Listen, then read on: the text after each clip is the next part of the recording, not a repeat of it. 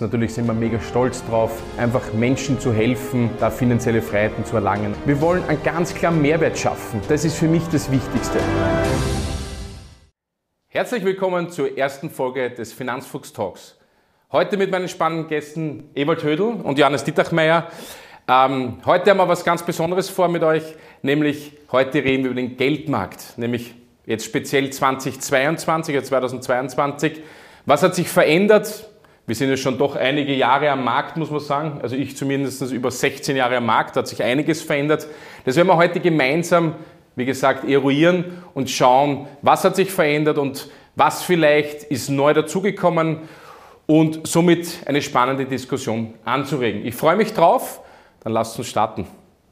Ich weiß nicht, wie ihr vom Gefühl her drauf seid, aber als ich angefangen habe, vor 17 Jahren war das mittlerweile, war der Riesenunterschied, denke ich, zu jetzt die Schnelllebigkeit.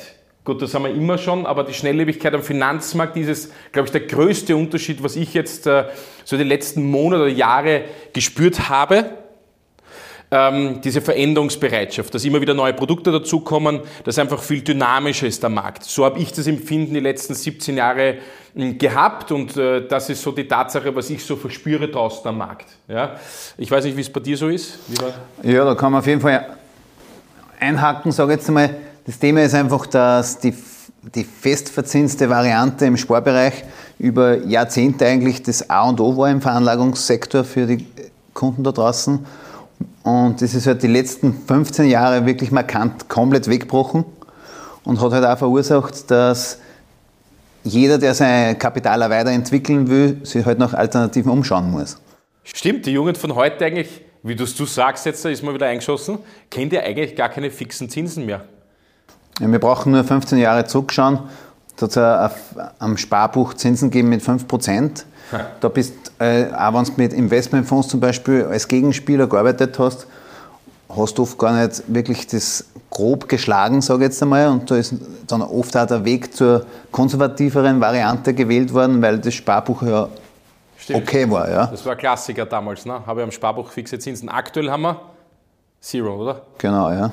Also null. So hat sich die Zeit verändert. Es fragt doch fast keiner mehr danach, finde ich, habe ich das Empfinden danach. Mm, aber stimmt, das ist eine lange Zeit. Ja. Siehst du, ist mir ganz, fast entgangen eigentlich, dass wir noch mit fixe Zinsen hantiert haben. Ja. Wie war es bei dir so? Ja, wie ich damals begonnen habe, hat es, glaube ich, nur drei, vier Produkte gegeben aus der Vergangenheit. Das war klassisch das Sparbuch, das war der Bausparvertrag und die klassische Lebensversicherung. Und wie du sagst, das war für die Leute einfach ganz normal, nicht? weil du hast gewusst, du hast 3, 4, 5 Prozent fix, du kannst planen damit und das hat damals ja auch gepasst. Mhm. Und seit 2008, seit sich einfach diese äh, Nullzinsphase dann durchgesetzt hat, hat man schon gemerkt, dass sich auch Kunden verändert haben, dass sie sich informiert haben und sagen, was gibt es wirklich Alternativen. Wenn du damals 2008, wie gesagt, mit äh, Investments den Kunden angesprochen hast, war das für viele einfach Neuland. Die Leute haben nicht gewusst, was das eigentlich ist. Nicht? Und für die meisten war es eigentlich mit extremem Risiko behaftet, wenn man sich einfach auch nicht damit beschäftigt hat. Ne? Und ich glaube, das ist für mich jetzt die größte Veränderung gewesen die letzten 10, 12, 15 Jahre. Auch das Wissen der Kunden. Die Leute sind heute viel mehr informiert, die wissen heute schon, was Investments sind, was Indexfonds sind, was ETFs sind, was Aktien sind, haben auch selber oft schon eigene Depots eröffnet. Und ich finde, das macht auch uns die Beratung wesentlich leichter, weil der Kunde einfach schon vorinformiert ist. Ne?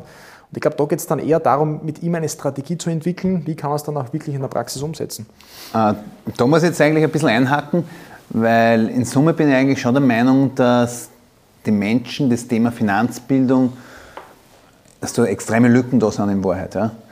Also das, das Thema Investments, sei es jetzt Fonds, Aktien und Co., ist aus meiner Sicht schon ein viel beratungsintensiveres Geschäft weil eben die Leute schon sehr große Lücken haben teilweise. Du hast schon recht, in einer, es gibt natürlich die Ecke, die was sie mit dem schon auseinandersetzen, aber ein sehr großer und überwiegender Teil, und das sieht man ja auch an die Zahlen, die die Nationalbank jetzt ja ausgibt, wo haben die Leute an Geld veranlagt.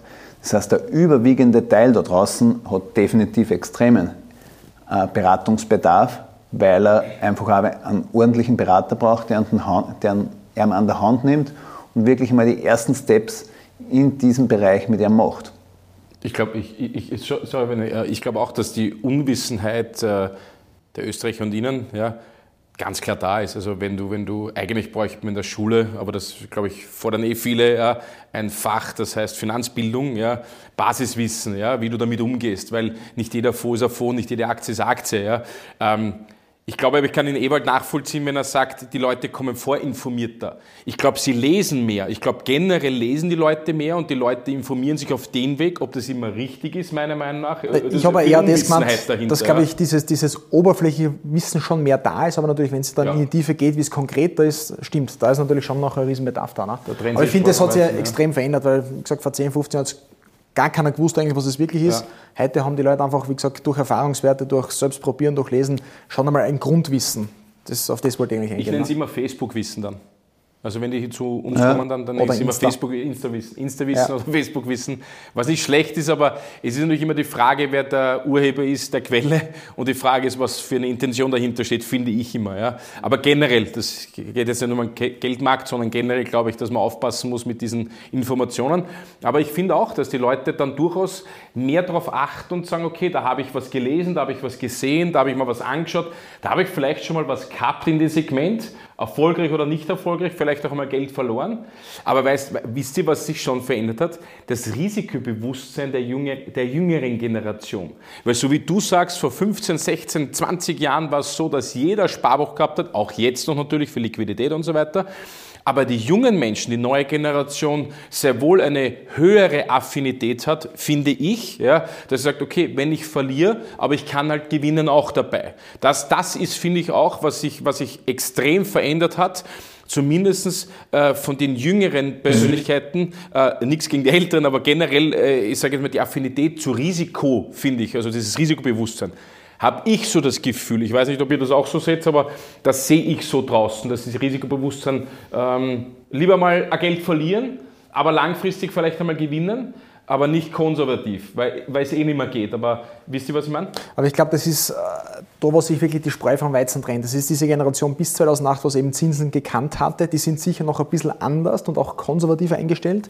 Aber ich sage diese junge Generation, die kennt keine Fixzinsen. Ja? Für die ist es eigentlich normal, dass sie ein Depot öffnen, dass sie mit Aktien sich beschäftigen etc. Also ich denke schon, dass es auch von der Altersstruktur einen riesen Unterschied gibt, mhm. äh, ob ich mich damit beschäftigt habe oder eigentlich gar nicht haben muss, müssen, weil es, ja, eigentlich keinen Grund gegeben hat. Weil wenn ich heute 4% garantiert kriege, risikolos, warum soll ich mir überhaupt Gedanken machen, vielleicht äh, mit einem Fonds mit 5, 6, 7%? Also mhm.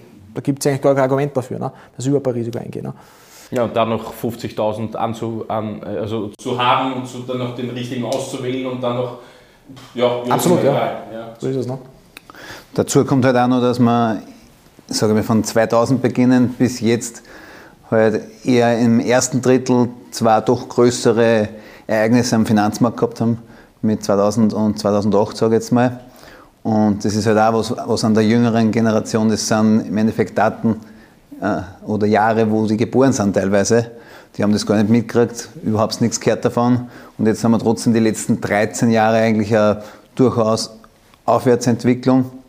Und darum haben die das nicht wirklich mitgekriegt muss man auch schauen, wie sich das jetzt in den nächsten Monaten weiterentwickelt. Ja. Aber 2008 ist wahrscheinlich den meisten Leuten noch in Erinnerung, oder zumindest den erwachsenen Persönlichkeiten. Definitiv. Das ist, sind auch die Aussagen, die man im Beratungsgeschäft immer wieder hört, dass da und dort einfach Geld verloren worden ist. Ja. Äh, man kann es einfach, man kann es in Wahrheit unter einem Muster einordnen. Es war doch immer zu risikoreich investiert damals. Ja. Im Nachhinein ist man immer klüger, ist schon klar. Aber genau das ist eigentlich das Thema, das wir im Beratungsalltag ja anwenden, dass man durch qualitative Streuung, sage ich jetzt einfach, in Form von zum Beispiel Investmentfonds oder generell in der Veranlagungspyramide wirklich alle Assets mitnimmt und so im Endeffekt auch den Kunden durch die nächsten Monate, die doch auch noch hart werden können werden, durchsteuern. Also ich kann mich noch an eine Zeit erinnern, wo ich angefangen habe, das war 2005 in der Finanzdienstleistung, da hat jeder und alles damals über Veranlagung gesprochen. Da bist jetzt gefühlt in nichts bitte gegen, äh, gegen, aber du bist in die Straßenbahn eingestiegen und haben die Leute geredet, wo man heute noch Gewinne machen kann. Ja? Das ist meistens, bin ich nachher drauf, kommt immer gefährlich, wenn so viele Leute über Gewinne reden, dann ist meistens so der Zeitpunkt, wo du abrauschen solltest, weil dann geht es eh irgendwann runter. Ähm, aber das war 2008 so der Fall, ne? eigentlich im Eckelkehrt. Da hat jeder vorher geredet, man kann nur Gewinne machen, eigentlich alles super, dass faktisch nichts falsch machen können, oder? Gibt es so Phasen? Da waren auch recht prominente Immobilienaktien im Spiel immer. Ne? Bei uns in Österreich, das war so ein, so ein Highlight-Tool damals, glaube ich, da hat da war alles vollgepflastert, finde ich, äh, subjektiv die Empfindung, ja, Immobilienaktien. Ne? Weil da kann nichts passieren, das ist sicher, weil steht Immobilien dahinter, ja, und dann hat man Immobilienaktien gekauft. Ja. Jo. In Wahrheit war es eine Aktie oder ein Zertifikat sozusagen ja. und hat im Endeffekt den Wert des Portfolios nicht wirklich wiedergespiegelt. Ja. Mhm. Aber das war damals schon so, gell? Damals so von den Assets, also von den, von den Anlageklassen war damals Immobilien, also dezidiert Immobilienaktie, fällt mir jetzt extremerweise ein, natürlich, logischerweise. Mhm. Da kann ich mich noch erinnern, aus Fernsehwerbungen und so weiter. Ja, das darf ich jetzt nicht sagen, aber auf jeden Fall kann ich mich noch erinnern. Äh, das war so sicher wie ein Sparbuch, glaube ich, war der Slogan oder sowas in der Art. Ja. Da war schon damals faszinierende Dinge draußen. Fällt euch noch sonst was ein, so Highlight-Themen von damals, vor 15 oder 16 Ich bin mir, also Immobilienaktien definitiv, ne? Das war Gut, man muss ja sagen, dann nach der Krise ist, glaube ich, alles so zwei, drei Jahre wirklich ins Thema Gold gegangen. Das war dann die einzige Währung, nicht, wo dann alle investiert Stimmt, haben. 2009, 2010, genau, richtig, ja. Eurokrise etc. Da hat ja jeder dann Gold gekauft. Ne? Also, ja, genau. Ich weiß nicht, ob euch das auffällt, aber es ist ja immer wieder so, zwei, drei, vier, fünf Jahren immer solche Trends, nicht? wo die Leute dann immer hinrennen. Und ich finde schon, dass die Leute das oft entweder sind sie extrem riskant und das finde ich auch gerade die letzten zwei Jahre, dass die Leute einfach sich übernehmen, auch vom Risiko überschätzen ja. und dann, wenn zum Beispiel solche Einbrüche sind, nur mehr auf Sicherheit setzen. Und das war seit 2008 dann nur mehr Sicherheit, nur mehr Gold, nur mehr sichere Sachen. Und ich glaube, dass das eigentlich der große Fehler von den Kunden ist, dass sie sich auch permanent von den Trends leiten lassen. Ich vergleiche eigentlich Geldanlegen immer sehr gern mit Fußball. Und ich sage, wenn du eine Mannschaft aufstellst, dann brauchst du eigentlich eine Strategie. Und wenn man es vielleicht jetzt auf, auf Deutsch übersetzt, konservativ heißt eigentlich, ich stelle alles ins Tor. Ich spiele konservativ nicht, und habe ein Sparbeutel, ein Bausparer, alles auf Sicherheit. Nicht? Ähm, da gibt es auch so ein Wahrscheinlichkeitsprinzip, wenn du in der deutschen Bundesliga nur auf Sicherheit spielst, sprich nicht gewinnen willst, sondern nicht, nicht, verlieren willst und du hast 34 Punkte gesammelt, also nur auf X, steigst mit einer sehr hohen Wahrscheinlichkeit ab. Ne? Das heißt, die Wahrscheinlichkeit ist sehr hoch, dass du okay. verlierst eigentlich. Ne? Ein gutes Beispiel. Wenn man selbst einmal anschaut, kann man glaube ich eh nachvollziehen, wenn man sich die deutsche Liga nochmal anschaut. Aber mit diesen Nicht-Angreif- und Defensivspielen verlierst du mal fix. Ne? Mhm. Und auf der anderen Seite ist natürlich, wenn Leute natürlich nur Stürmer haben, ne? dass sie nur auf Aktien setzen, nur auf Risikoanlagen. Und man weiß natürlich im Fußball, ich kann nicht nur auf, auf Offensive spielen. Ne? Und ich glaube, da ist einfach wichtig, dass man trotzdem einen Tormann hat, dass man Abwehr hat, offensives, defensives Mittelfeld, aber auch einen Stürmer. Und ich glaube, wichtig ist die Gesamtstrategie. Und ich glaube, das ist zehnmal wichtiger, als dass ich sage, ich setze jetzt einmal kurzfristig auf einen Trend, defensiv, offensiv, weil ich kann meine Strategie auch permanent anpassen. Ne?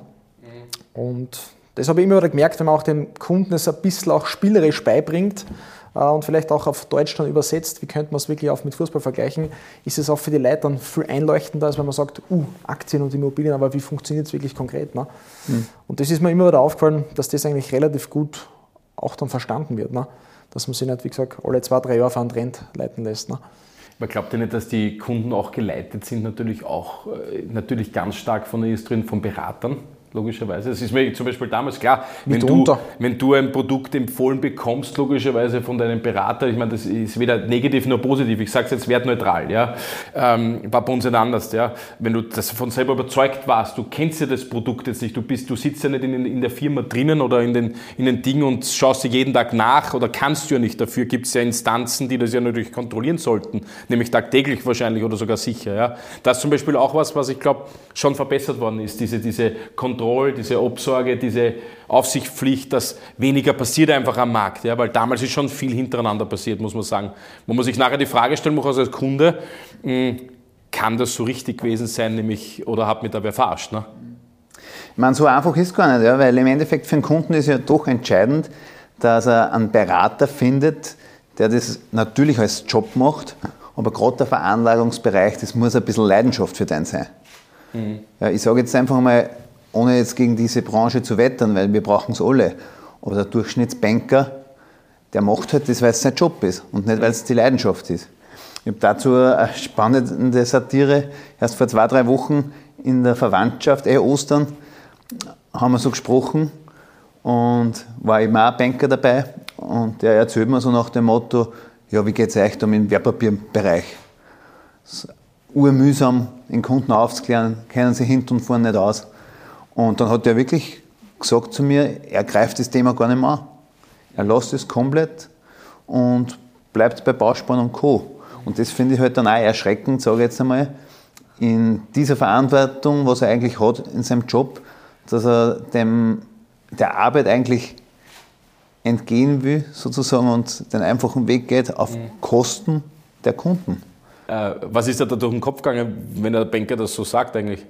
Ja, eigentlich ein Wahnsinn. Ich, meine, ich bin ja generell davon überzeugt, dass sich das, generell das Geschäft mit Geld und Co. in den nächsten Jahren massiv verändern wird und dass da die Banken ordentlich Tribut zahlen werden. Aber dass so extrem ist, hat mich selber erschreckt. Ja. Für uns ist natürlich eine geniale Sache, weil es genau das ist, wo wir ansetzen, dass wir den Kunden von A bis Z aufklären, dass wir mit ihm diesen Weg gehen, ihn vom, ich sage jetzt einmal, ohne dass es jetzt schlecht ist, vom Sparer zum Investor gehen sozusagen und ihm eigentlich die ersten Schritte Step by Step sozusagen vorlegen und so.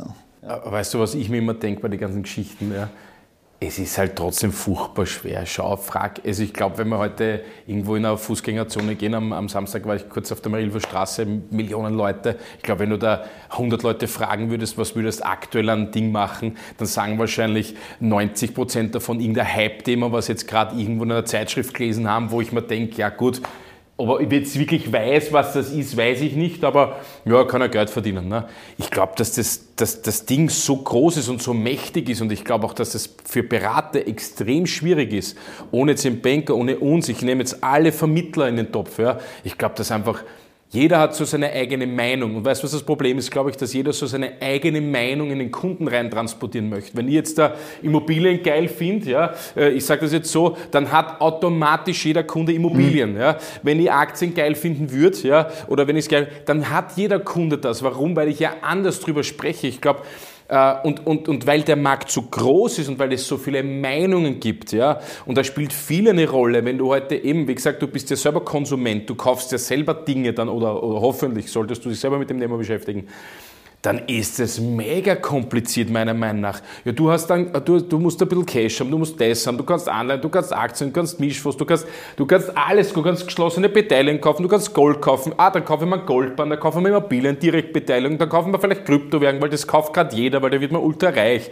Also ich glaube, du kannst sieben Millionen Dinge kaufen. Ich glaube, das ist wirklich ein Problem, dass du nicht klassisch sagen kannst, ähm, äh, auf der einen Seite, lieber Kunde, ja, das ist das Richtige, und auf der anderen Seite, weißt du, was die Kunden machen? Strategie verlassen, weil irgendein Freund sagt, kennst du das?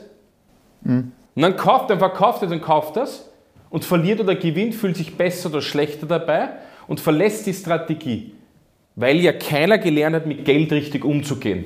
Cash-Management zu haben oder keine Ahnung was, einfach einmal eine Strategie durchzuziehen. Das ist wirklich ein Hammer, finde ich, bei Gesprächen. Ja? Und das ist meistens der Fehler, warum Leute Geld verlieren, weil sie Strategie verlassen. Ne? Aber ich sage euch trotzdem... Aber, aber findest du nicht, Hans Christian, auch, dass auch Berater eigentlich immer auch diesen Ansatz haben, was du vorher schon gesagt hast, auch den Kunden vielleicht in ein Risiko reinzugeben, was er vielleicht selbst nicht ist, weil er selbst vielleicht risikoaffin ist und jeder Kunde muss jetzt auch Aktienfonds kaufen.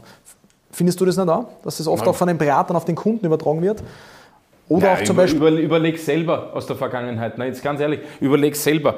Ich, so wie ich es vorher gesagt habe, du kannst ja gar, du weißt ja das Produkt nicht und du bist ja nicht der, der es kontrolliert. Du bist ja der, am Ende des Tages der Verkäufer, der Berater, der ja im besten Wissen und Gewissen eigentlich das aufnehmen sollte und dann natürlich dem Kunden das geben sollte, was zu seinem, ich nenne es jetzt mal Risiko, sofern er es tatsächlich richtig einschätzen kann, und sofern ich es natürlich auch gemacht habe, richtig mit ihm, damit er es einschätzen könnte überhaupt einmal, dann als Produkt nehmen. Und dann bist natürlich du als Berater auch abhängig davon, ob das Produkt dann das hält, was es verspricht. Ich kann mich erinnern, die letzten 17 Jahren haben wir so viele Produkte verkauft im besten Gewissen und niemals negativ. Aber da hat das Produkt einfach nicht das gehalten, was es versprochen hat. Jetzt ganz brutal gesagt, da waren Produkte, die waren richtig, so grauslich. Ja? Da hast du irgendwie gewusst, irgendwie komisch. Gut, dann hast du schon ein richtig ungutes Bauchgefühl, dann hast du es ja nicht verkauft. Aber hat das halbwegs passt, ja, dann hast du es vielleicht noch verkauft auch noch und dann hast du das Problem vielleicht noch hochgezogen. Ja? Und ich, ich, ich finde, dass generell dieser Markt ist nicht unbedingt, ich sage es jetzt so, ein unüberschaubarer unüberschaubarer Markt als andere Märkte, im Versichern oder im Finanzieren zum Beispiel jetzt da, weil da gibt es ein paar Banken, da kann ich finanzieren, da kann ich Zinssätze miteinander vergleichen, jetzt ganz pragmatisches Beispiel, dann tun wir leicht. Aber bei der Geldanlage selber ist das wow. Also da gibt es ja 30 Milliarden Meinungen draußen, finde ich. Ja, und das ist wirklich schwierig, auch als Berater, sage ich euch. Das ist gar nicht so einfach. Also kann ich den Banker schon nachvollziehen, der sagt, ich traue mich gar nicht angreifen oder ich, ich, ich habe es selber nicht oder ich will es einfach nicht, weil ich selber der Meinung bin, dass was anderes richtig ist. Ne? Dann macht das gar nicht. Also ich, ich puh, schwierig, finde ich. Schwierig, schwierig. Was jetzt richtig ist, ja, spannende Frage. Also zusammenfassend finde ich noch einmal, der Markt ist so groß, da gibt es so viele Auswahlmöglichkeiten und jetzt ist die Frage natürlich auch für mich dann immer wieder dasselbe, was ist dann das Richtige? Also wie navigiert man vielleicht das Ganze dann, dass mhm. der Kunde dann wirklich auch das Richtige bekommt? Genau, ja. Ich glaube, das Wesentliche ist einmal, dass man ja mal vermittelt, du brauchst dafür, dass du jetzt in den Markt investierst, was auch immer er da macht, du brauchst einmal Zeit. Das ist einmal das Erste. Aber was, was heißt Zeit jetzt? Weil wenn ich als Kunde. Also, wenn, wenn ich von investieren sprich beim Kunden, dann brauche ich mal zehn Jahre aufwärts, dass es wirklich Sinn macht. Ganz eine klassische Anekdote von meinem Großvater. Äh, er hat mir damals immer erzählt, wie 1945 die Geldentwertung war. Äh, damals war es so, dass das Einzige, was nur was wert war, waren damals seine Inhaberaktien von einer Ziegelfabrik. Auch damals hat es schon Aktien gegeben. Und im Endeffekt, der weitere Sinn ist das, was war 1945? Wir haben Krieg gehabt in Europa. Und was hat man nachher braucht nach dem Krieg? Ziegel. Ziegel. Mhm. Ja. Genau. Äh, auf was ich aussehen will im weiteren Sinn ist im Endeffekt das, unser Job ist, dass ich mit dem Kunden dort investiere, was die Ziegel der Zukunft sind. Das heißt, ich darf jetzt gerade im Investmentbereich eigentlich nicht von der aktuellen Lage ausgehen, was ist aktuell das große Thema, sondern ich muss da schon ein bisschen über den Tellerrand hinausblicken und mal anschauen, was ist die Zukunft, was bringt die Zukunft, in welche Richtung wird sich unser Leben, unsere Fortbewegung und, und, und weiterentwickeln. Und das sind die interessanten Investments für die Zukunft. Aber kann man da den Kunden eigentlich einen Tipp geben, wenn man jetzt sagt, okay, man ist jetzt im Jahr 2020 und man schaut den nächsten Jahr vor, aber wie könnte es der Kunde selbst herausfinden eigentlich? Hast du da einen Tipp oder eine Idee? Ja, Tipp, Tipp ist immer relativ. Ich glaube einfach auch da wieder qualitative Streuung. Ich habe schon mal gesagt, wir wissen alle nicht, ob Elektroauto die Zukunft ist oder ob vielleicht doch der Wasserstoff uns nochmal überholt oder ob es was ist, was wir noch gar nicht am Radar haben. Fakt ist, dass so wie es jetzt ist, wird es nicht weitergehen. Und das Thema, was wir mit dem Kunden gemeinsam spielen müssen, ist, dass wir auf der großen Spielwiese uns umschauen nach Alternativen und dort investieren. Aber findet ihr nicht, dass es furchtbar schwierig ist zurzeit? Jetzt ganz ehrlich, jetzt, wenn, wenn Leute jetzt zuschauen oder generell, Leute stellen sich immer die Frage, was kann ich machen mit Geld? Ich glaube, dass es mehr Leute gibt, da sind wir uns einig, die sich mit Geld beschäftigen, weil sie irgendwo was lesen. Aber jetzt gibt es natürlich viele Meinungen. Jetzt hast du natürlich die letzten zwei, drei Jahre, zwei, die kann mich schon gar nicht jetzt Covid gibt es jetzt anscheinend jetzt gar nicht mehr, ja, also zumindest weiß ich das nicht mehr, also gibt es jetzt nicht mehr. So, jetzt war Covid, dann ist der Krieg leider Gottes im Endeffekt jetzt oder das, was gerade in der Ukraine passiert. Ähm, es passiert ja gefühlt aktuell, gefühlt alle zwei bis drei Monate, jetzt oder vielleicht ist es ein halbes Jahr, bitte verzeiht mir, irgendetwas am Markt, irgendwo auf der Welt, ein Schiffscontainer bleibt hängen, da gibt es wieder keine Ware. Dann ist das, dann ist Covid, dann ist ein Krieg. Weiß ich nicht, was als nächstes kommt. So, so blöd, also diese, das meinte ich vorher mit Schnelllebigkeit. Ich glaube, dass es natürlich furchtbar schwierig ist für einen normalen Otto-Normalverbraucher, für einen Konsumenten herauszufinden, meiner Meinung nach aktuell zu sagen, wow, was kann ich jetzt mit meinem Geld haben? Und es gibt viele Leute, die Geld haben. Das wäre die spannende Frage, was machen die Leute mit ihrem Geld? Weil die haben es ja trotzdem am Sparbuch liegen. Klar, Oder wollen sparen langfristig, ist ja okay. Das machen zurzeit sehr viele. Aber dann ist eher die Frage, was machen die dann? Also generell von so einer wuckigen Zeit, wo wir jetzt gerade unterwegs sind, darf man sich so und so nicht nervös machen lassen. Ja. Macht ihr das gar nicht nervös?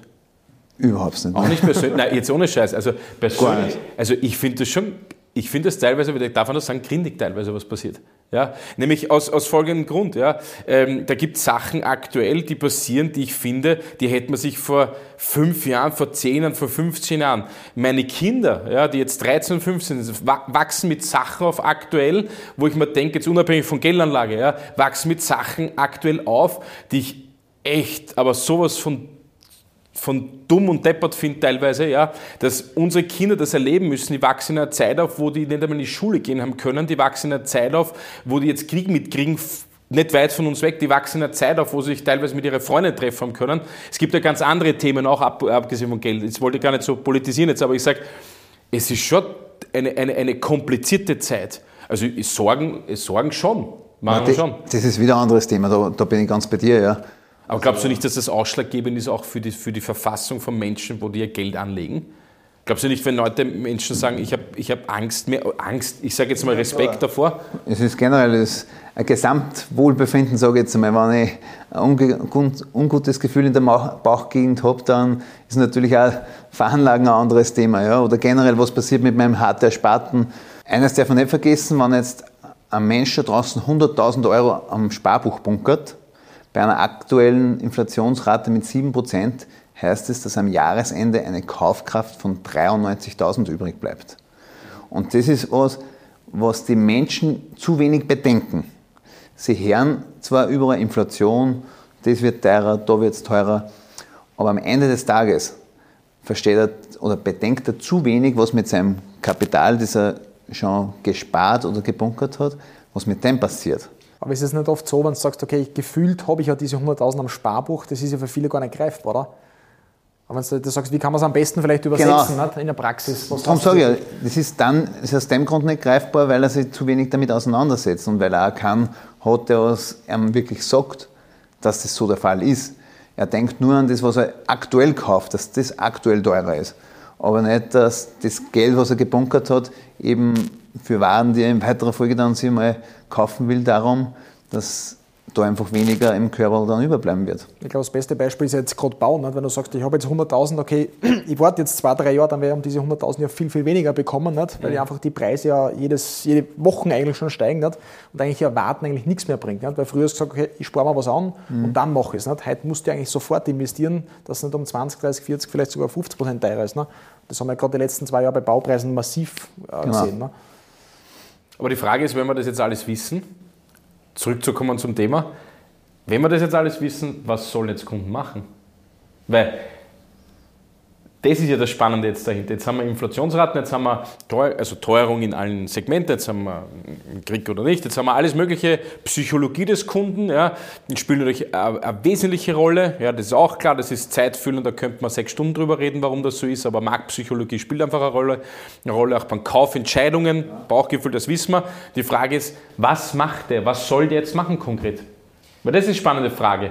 Ich glaube, das ist ja die Frage, was wirklich am öftersten für die Kunden auch kommt. Was soll er machen oder in was soll er investieren? Ich glaube, die Frage ist oft gar nicht die richtige, sondern die Frage ist eigentlich, was ist seine Strategie? Und ich glaube, die Strategie, und das ist das, was ich jetzt seit 15 Jahren sehe, die wird sich ja gar nicht verändern ich verwende bei meinen Kunden immer eine relativ einfache Formel. Wenn du zum Beispiel sagst, du hast ein Nettoeinkommen von Summe X, dann solltest du 10% immer langfristig auf die Seiten legen, äh, für dein Alter, für deine Pension etc. und auch niemals angreifen, dass du wirklich auch dein Leben später genießen kannst. Mhm. 10%, von, 10 von deinem Nettoeinkommen solltest du mittelfristig investieren, für deinen Vermögensaufbau, für Eigentum, für Familie, whatever. Und drei Monatsgehälter solltest du immer mindestens auch Cash haben für Rücklagen, falls mal wirklich was passiert. Ne? Und dann ist, glaube ich, die große Kunst auch das Ganze natürlich breiter aufzustellen, nicht in eine Richtung zu investieren, weil viele ja sagen, ja, was ist denn besser? Ist es jetzt Krypto, ist es Aktien, sind es Immobilien? Ich glaube, die Frage ist nicht schlau, weil es ist gleich, wenn du mich fragst, was ist, was ist wichtiger, der Hand, die Hand oder der Fuß? Ich glaube, ich brauche beides. Und so sehe ich es auch bei Anlagen, äh, dass du wirklich in verschiedene Anlagenklassen investierst und alles mitnimmst, nur halt breit aufstößt und ich glaube, das ist das Entscheidende. Und dann brauchen wir eigentlich nicht immer so Gedanken machen, wo geht der Markt hin, ist das jetzt gerade gut oder besser. Am Ende des Tages geht, dass das Gesamtportfolio einfach gut funktioniert. Ne? Und dafür bin ich nie der Fan, ich gehe jetzt in eine Richtung mit und ich hoffe, dass das steigt. Mhm. Gibt es eine schöne Formel, Zeit mal Geld ist ja Vermögen. Ne? Also desto länger du Zeit hast, desto weniger Kapitaleinsatz brauchst du, um Vermögen zu haben. Heißt auf gut Deutsch, wenn ich heute, und das habe ich vor 17 Jahren begonnen, teilweise mit Leuten anzuspannen, gibt es wirklich Echtzeit-Praxisbeispiele, wo du damals nicht wusstest, was kommt in 17 oder 20 Jahren raus. Ja? Äh, wenn du das selber mal durchzogen hast und du seit 17 Jahren, pragmatisches Beispiel, 100 Euro auf die Seite legst und 17 Jahre lang einmal in Fonds investierst, zum Beispiel, als pragmatisches Beispiel, dann siehst du, was Zins und, und diese ganzen Zinseszins und diese ganzen Effekte natürlich mit sich haben. Wenn das die Leute wissen würden, alle, was da rauskommen würde, wenn du mal langfristig ansparst und da brauchst du keine großen Summen, dann bin ich voll bei dir, ja, dann siehst du den Ertrag und dann siehst du vor allem eins, dann würde das, glaube ich, jeder machen in Österreich, wenn er wissen würde, was kann in 20 Jahren und 25 Jahren rauskommen. Ja. Also gerade Zinseszins ist, glaube ich, das spannendste Thema überhaupt. Ähm, wir haben ja alle in der Schule Zinseszins gelernt. Aber, aber, leider Gottes mit, mit Jahren. Ja, da habe ich geschlafen, glaube ich. leider Wirklich? Gottes war eigentlich das Problem, dass man es einfach mit zu kurzen Jahreszahlen oft, oft in der Schule gerechnet hat, sage ich jetzt einmal. Äh, ich nehme das auch immer sehr gern her im Beratungsgespräch, dass ich mit dem Kunden einmal so eine Zeitreise 10, 20 Jahre nach vorne gehe. Weil das Thema, was die Leute da draußen schon haben, ist, dass sehr kurzfristig auf Ziele gespart wird und dann wird wieder geräumt und dann fangen wir wieder bei Null an. Ein ganz ein klassisches Beispiel, wenn ich jetzt bei einem jungen Burschen sitze und ich, ich nehme jetzt einfach mal 10% her, ich weiß, dass die, die Performance wahrscheinlich im Durchschnitt da drunter sein wird, aber zum Rechnen leicht. Nehmen wir mal 10%. Jetzt hat er 1000 Euro auf seinem Depot, 10% sind wie viel? 100. 100 Euro, ja. Wenn ich zu einem jungen Burschen sage, du kriegst 100 Euro im, im, im Jahr Zinsen, dann motivieren die sich eher wenig. Ja. Wenn der einmal am Wochenende daheim bleibt vom Feiern, hat er wahrscheinlich mehr gespart. Vermutlich, ja. 10.000 Euro, 10.000 Euro, 10 Prozent sind schon 1.000 Euro. 1.000 Euro ist schon ein halber Monatslohn für die Masse da draußen. Und dann ein Step nach vorne, 100.000 Euro. 100.000 Euro ist schon richtig Geld, 10.000 Euro, was 10 Prozent ausmachen würden. Da macht es dann schon Spaß. Und da fängt dann was zum Laufen an, was dann auch schwer aufhaltbar ist. Wenn dann 10.000 dazukommen, dann sind es 110 und und und. Ja. Und das unterschätzen die wenigsten, dass du einfach einmal ein bisschen einen Grundstock brauchst, damit das einen Sinn macht. Ja, ich, dazu, Entschuldigung, dazu habe ich noch eine extrem coole Umfrage vor kurzem auch gesehen im Internet. War die, die Frage, was willst du lieber haben? Was würdest du nehmen? 300 Euro monatlich bis an die Lebensende oder 100.000 Euro einmalig? Was glaubst du, haben die Leute gemacht? Gut, die meisten haben wahrscheinlich die 100.000 gleich gesehen haben. Ne? Nein. Na? Ich glaube, die haben 300 Euro monatlich Ja. ausgewählt, weil sie sofort Geld kriegen Die monatlich. Masse, 59 Prozent, sogar. Haben ausgewählt 300 Euro monatlich. Ja, klar. Jetzt stelle, jetzt stell mal ein Rechenbeispiel an, wenn ich jetzt 100.000 Euro mit 5% Verzinsung habe ich 5.000 Euro im Jahr, minus die Käste bin ich roundabout 3.600 Euro. Durch 12, wie viel ist das? 300. 300. Das heißt, wenn ich 100.000 Euro halbwegs gut veranlage, dann habe ich eh die 300 monatlich. Ja. Aber die Leute, und das, auf das will ich aussehen, die haben von Zinseszinseffekt null Ahnung und wissen nicht, wie sich das entwickeln kann. Ja? Glaube, ein schöner Faktor ist ja, wie du richtig sagst, Zeit, was, glaube ich, am meisten unterschätzt ist. Und ich glaube, das ist ja nicht nur jetzt beim Investieren, ich glaube, das ist ja generell auch im Beruf, in der beruflichen Laufbahn. Ich glaube, die meisten überschätzen sich, was sie in 1, 2, 3, 4, 5 Jahren erreichen können und unterschätzen eigentlich, was sie langfristig schaffen können. Ne? Und Zeit ist, glaube ich, der größte Schlüssel. Und das sieht man zum Beispiel bei einem sehr prominenten In- Investor, den Warren Buffett, den kennt ja wahrscheinlich auch jeder. Der hat das größte Vermögen eigentlich erst ab 60 gemacht. Nicht? Wenn du dir das so ein bisschen anschaust, ich glaube, mit 30 hat er das erste Million gehabt, aber das größte Vermögen ist jetzt wirklich hinten raus passiert durch diesen Zinseszinseffekt. Ne? Und jeder glaubt, das muss immer alles schnell gehen und ich kann sofort reich werden und so weiter. Das Spiel funktioniert halt leider nicht. Ne?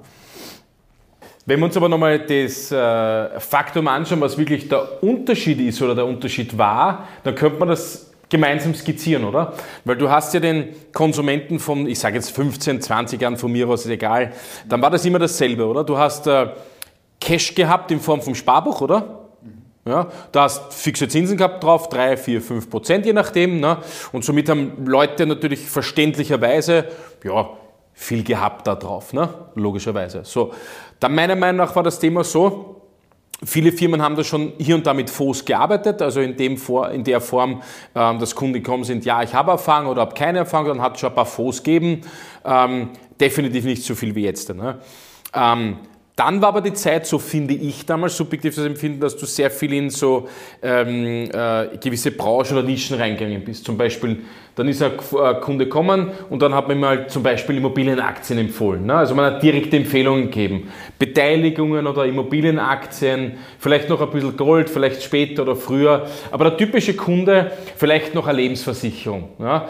Langfristige, klassische vielleicht noch, weil da hat es auch fixe Zinsen gegeben, oder? Das war so der typische Kunde. Der hat mehr oder weniger von dem Zeug gehabt, ne? oder? Also im Endeffekt war es dann immer so, dass eigentlich die Leute haben sehr brav gespart und gebunkert, sage ich jetzt Ja. mal.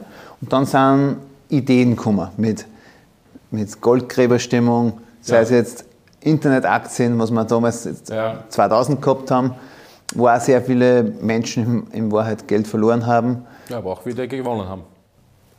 Ja, aber die Masse kommt halt dann immer wieder zu spät in den Markt. Ja, das haben wir ja schon gesagt, wenn es in der Zeitung, in der Kronenzeitung und Co. darüber berichtet wird, dann ist man definitiv zu spät. Und sehr viele sind halt dann zu spät gekommen. Also das war dann schon, wie, ich bin 2006 in die Branche ge- kommen und da hat man schon den einen oder anderen Kunden wieder, sage ich mal, ein bisschen die Angst nehmen müssen. Ja, ist klar. Und regelmäßig ist dann eigentlich wieder so eine neue Geschichte kommen, wie mit den Immobilienaktien. Ja. Und die Masse damals hat doch am Sparbuch und Bausparen investiert, Ja. sind auch gut gefahren damit. Ja. Und im Endeffekt sind es dann oft aus ihrer Veranlagungszone herausgenommen worden und halt ins Risiko getrieben worden. Und da sind sehr oft Berater dahinter gesteckt, muss man ganz offen und ehrlich sagen. Die Kunden sind nicht immer auf die eigene, nicht immer im Eigeninteresse auf die Idee gekommen, das zu machen. Ja. Zusammen- Zusammenfassend, Sparbuch, Bausparer, glaube ich, vorher vergessen, klassische Lebensversicherung, oder? Das war so typischer Kunde.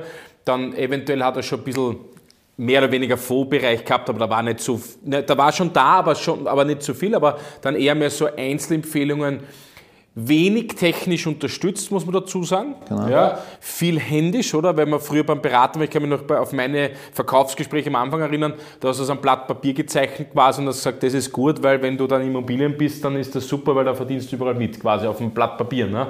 Das war halt so. Ne? Genau. Das heißt, als Berater warst du natürlich mit dem Produkt limitiert. Der Kunde hat das nicht gekauft oder nicht gekauft und ein Glück oder keins gehabt. Oder du selber auch. Meistens war man ja selber auch Kunde, muss Genau, man dazu ja. sagen. Ja. Und so rückblickend muss man halt auch sagen, es war ein ganz anderer Markt aus dem Grund, weil die, die Zinsen am Sparbuch zum Beispiel bei 4, 5 Prozent bewegt haben. Beim Bausparen hast du im Endeffekt die Förderung gehabt vom Staat, die um ein Vielfaches höher war wie heutzutage.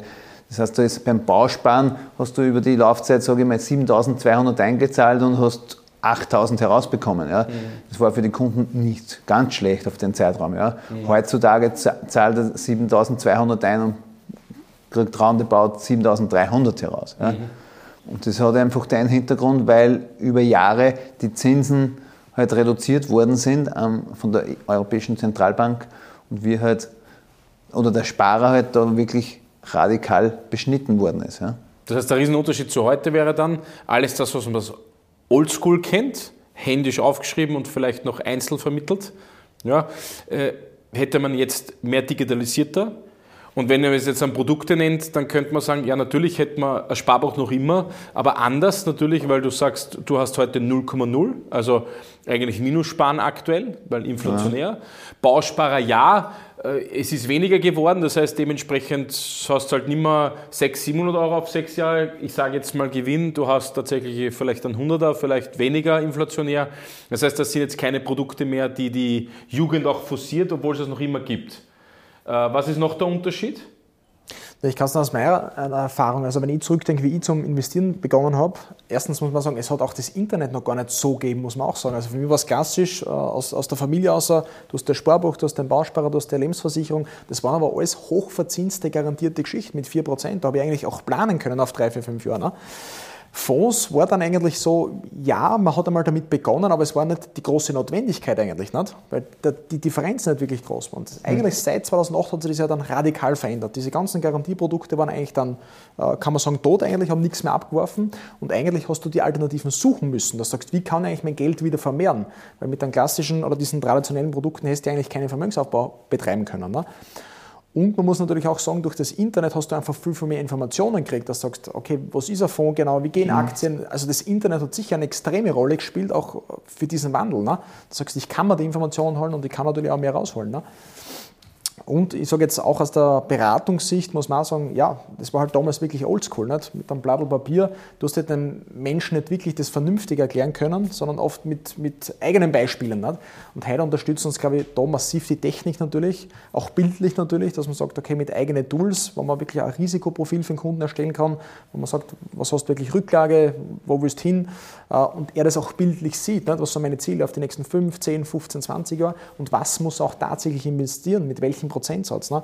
Und das macht die Beratung, finde ich, heute schon viel, viel einfacher, auch maßgeschneidert auf den Kunden einzugehen. Ne? Das heißt, eine technisch unterstützte Planung, eine echte zum Absolut, ersten Mal. absolut. Früher haben wir das immer gesagt, wir machen eine Finanzlebensplanung. Ja. Ähm, was einer mehr oder weniger gemacht hat. Und ich glaube, heute der Riesenunterschied ist, dass natürlich die künstliche Intelligenz oder die Technik natürlich so weit fortgeschritten ist, die natürlich eine Datenbank umfasst. Und wenn ich heute mit einem Kunden zusammensitze, dann kann ich passgenau und zielgenau auf 5 Jahre, auf 10 Jahre, auf 15 Jahre, auf 20 Jahre, wurscht, egal was auch immer haben möchte, im Endeffekt natürlich über alles darüber natürlich ein, ein, ein Profil machen mit ihm und ihm wirklich passgenau die richtige Lösung sagen, aber mit technischer Unterstützung. Ich glaube, das ist ein Riesenunterschied. Absolut. Natürlich ja. noch immer Liquiditätsreserve Sparbuch, oder? Dafür gibt es aber 0,0. Genau. Ja, bald minus Strafzinsen, Unternehmer zahlen schon Strafzinsen, ja, das nennt sich dann Verwahrungsgebühr ne, bei den Banken, das ist nichts anderes wie Minuszinsen weitergeben. Ja, ähm, und private Kunden können dann, haben dann ein Sparbuch, haben dann atypische Produkte, wie dann alles Mögliche, was der Markt hergibt. Das, was sich auf jeden Fall verändert hat die letzten 15 Jahre, ist die Tatsache, dass es ja am Sparbuch, am Bausparer, gerade das, äh, ich sage jetzt einmal, das beliebte Kind des, des Österreichers, das ja. Sparbuch, die Heilkuh des Österreichers quasi, wo du ja Zinsen bekommen hast, dass du die jetzt nicht mehr bekommst. Ja, das heißt, das ist immer ein Riesenunterschied. So vor 15 Jahren, also das Sparverhalten am ba Bausparer, am Sparbuch hat sich definitiv nicht jetzt radikal verändert, aber ich glaube, den Leuten ist bewusst, dass es aktuell keine Zinsen drauf gibt. Das Richtig, ist aus meiner ja. Erkenntnis heraus. Das war ja eingeläutet durch die Zentralbank 2008. Wir haben 2008 ja, ich sage jetzt mal, Weltwirtschaftskrise gehabt. Und was hat die Zentralbank damals gemacht? Die, weltweit haben die Zentralbanken eingegriffen und gesagt, wir müssen die Wirtschaft mit dem Senken der Zinsen und so, sozusagen Kaufkraft in die Wirtschaft fließen zu lassen unterstützen. Und das war eigentlich die Einleitung, dass die Zinsen nach und nach weniger geworden sind und so, sage ich mal, ab 14, 15 dann halt wirklich Richtung Null gegangen sind, was natürlich auf der einen Seite für den Sparer verheerend war, aber wir wissen ja, dass eine andere Gruppe gegeben hat, nämlich die, die Geld in Form von Krediten aufgenommen haben, die davon ja sehr gut profitiert haben. Spannende Phase eigentlich, gell? Also wenn man das Ganze durchleuchtet, möchte man sagen, Spannende Phase zum, wenn du heute eine Finanzierung aufnimmst, ist natürlich oder vor ein paar Monaten noch, noch interessanter gewesen, aber ich sage, für die Sparer ist das natürlich ein Drama. Ne? Weil jeder, der jetzt zuschaut und sich denkt, okay, wovon reden wir, schaut auf euer Sparbuch ganz pragmatisch und dann werdet ihr sehen, dass ihr 0,0 habt, also wirklich null Zinsen bekommt. Ja. Jetzt seid ihr vielleicht noch nicht so gesegnet des, des frühen Lebens, sage ich jetzt mal, dass ihr 15 Jahre zurückschauen könnt, dass ihr sagt, ich kann doch 4%, aber viele von den Zuschauern werden vielleicht noch die Phase kennen, wo sie am Sparbuch 3, 4% hatten. Das ist jetzt genau. auf jeden Fall einmal aus.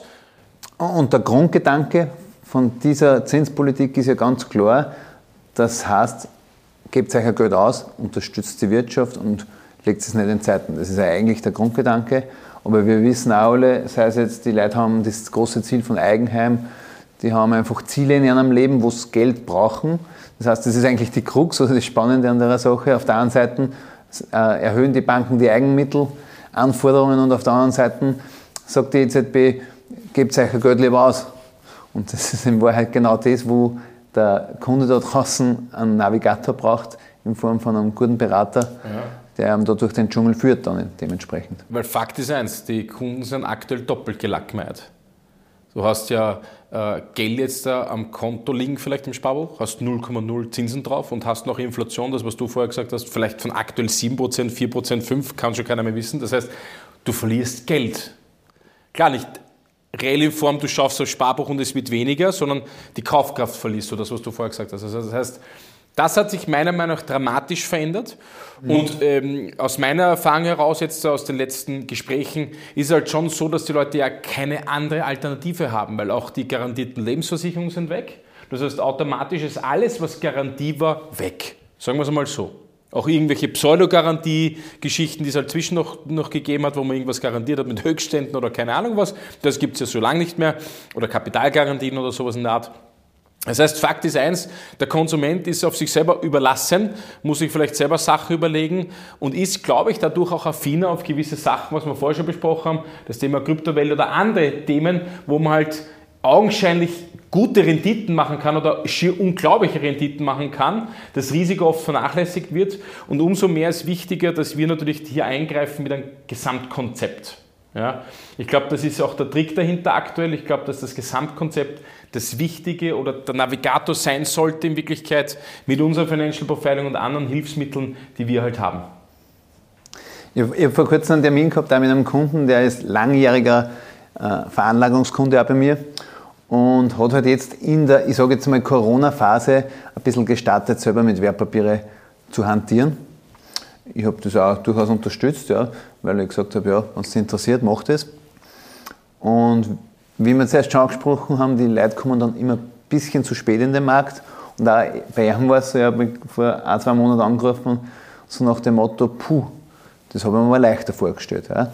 Und da sind wir jetzt wieder beim Thema, das Internet ist natürlich eine extreme Unterstützung für uns, ja, weil wir uns Informationen relativ einfach besorgen können.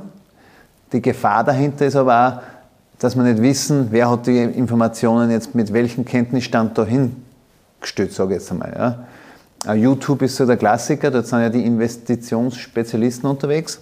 Mhm. Wenn sich die Aktie da, in, die in einem Video gehypt wird, nicht so entwickelt, dann wird halt das Video aus dem Netz genommen. Das ist relativ einfach, ja. der wird auch keiner zur Verantwortung gezogen.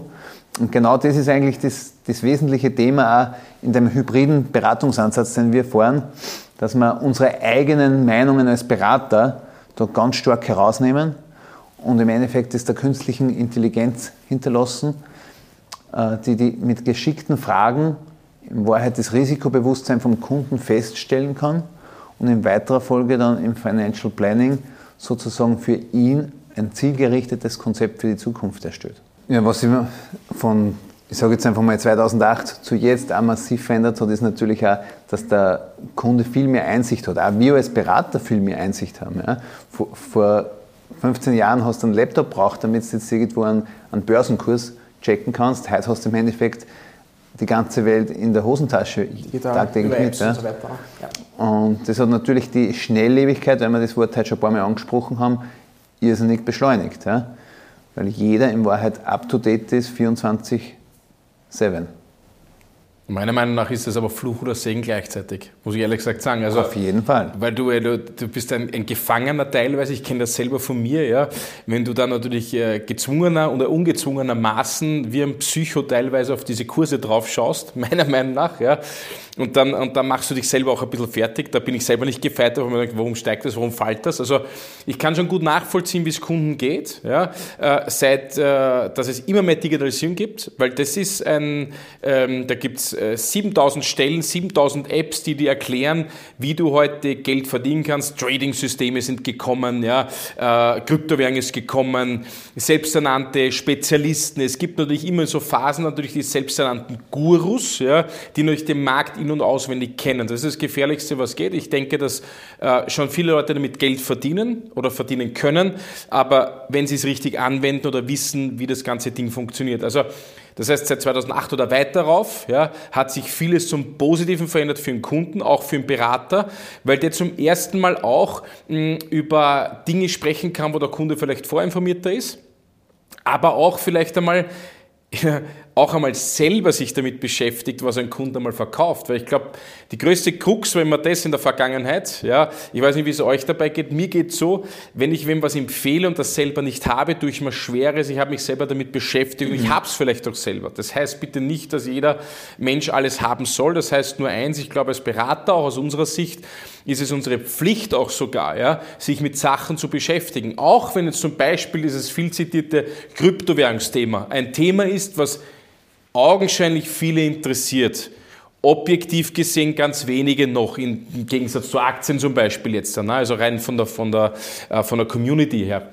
Aber dennoch als Berater kein dummes Ding, sich da mal reinzulesen, sich das nur mal anzuschauen. Das heißt nicht, dass ich da Meinung, also eine Meinung bilden quasi und dann kann ich zumindest, wenn mir ein Kunde fragt, dazu eine Meinung abgeben. Ich kann sie eh nicht beraten, wenn ich das nicht darf, aber ich sage, ich kann eine Meinung haben. Das wäre dasselbe wie mit Aktien, das wäre dasselbe mit Gold, mit Immobilien. Ich glaube, dass es wichtig ist, dass sich die Leute einfach Berater suchen sollten, die eine Meinung zu Sachen haben, aber fundierte Meinung, weil sie sich einfach ähm, Sachen durchlesen, Sachen ein bisschen näher anschauen und einfach dazu ein Statement auch einmal abgeben können. Ich glaube, wenn du, und das ist meine persönliche Meinung, wenn du wahrscheinlich zwei Drittel am Markt harte Aussage fragst, wie was funktioniert, kann da keiner eine fundierte Meinung sagen, weil er nicht einmal weiß, um was geht. Ja? Das heißt, für mich ist die Tatsache die, das heißt, für den Berater selber hat sich viel verändert, er kann sich viel mehr anschauen, er muss sich auch viel mehr anschauen, er muss sich diese Dinge anschauen.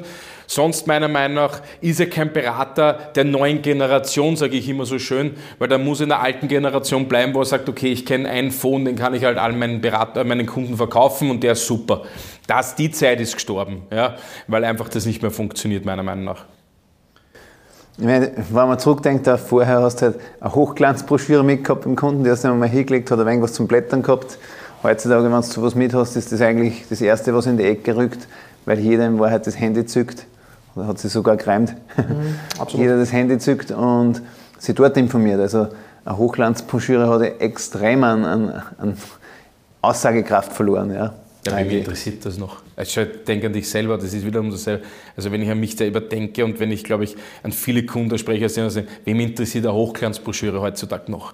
Der schaut sich äh, äh, Google-Rezessionen an, der schaut sich Infos an, der schaut sich ein YouTube-Video an, der schaut sich, weiß ich nicht, der fragt dann Haverer vielleicht um die Ecken, der sagt, hast du mit dem schon Erfahrung gehabt, ob positiv oder negativ und ja. bildet sich hoffen, hoffentlich eine eigene Meinung, keine festgemintete, wo er dann sagt, ja, so ist es, sondern er muss halt selber Erfahrungen machen. Ich glaube, der Riesenunterschied zu damals ist, ähm, die Leute können halt durch diese ganzen Finanzinstrumente Erfahrungen machen, aber müssen nicht gleich all in gehen.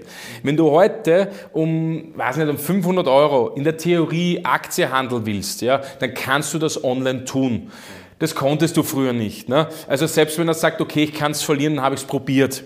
Ähm, das heißt nicht, dass das jeder machen soll, bitte mit Verlaub nicht, ja. Aber er kann es machen. Wenn heute einer sagt, Kryptowährung interessiert mich und mich interessiert das einfach, dann kann er das machen ohne viel Bürokratie, ob es jetzt richtig oder falsch ist, auch wieder vom Gesetzgeber, das ist jetzt eine andere Geschichte. Aber er kann es tun. Das heißt, er kann sich Wissen aneignen über Try and Error.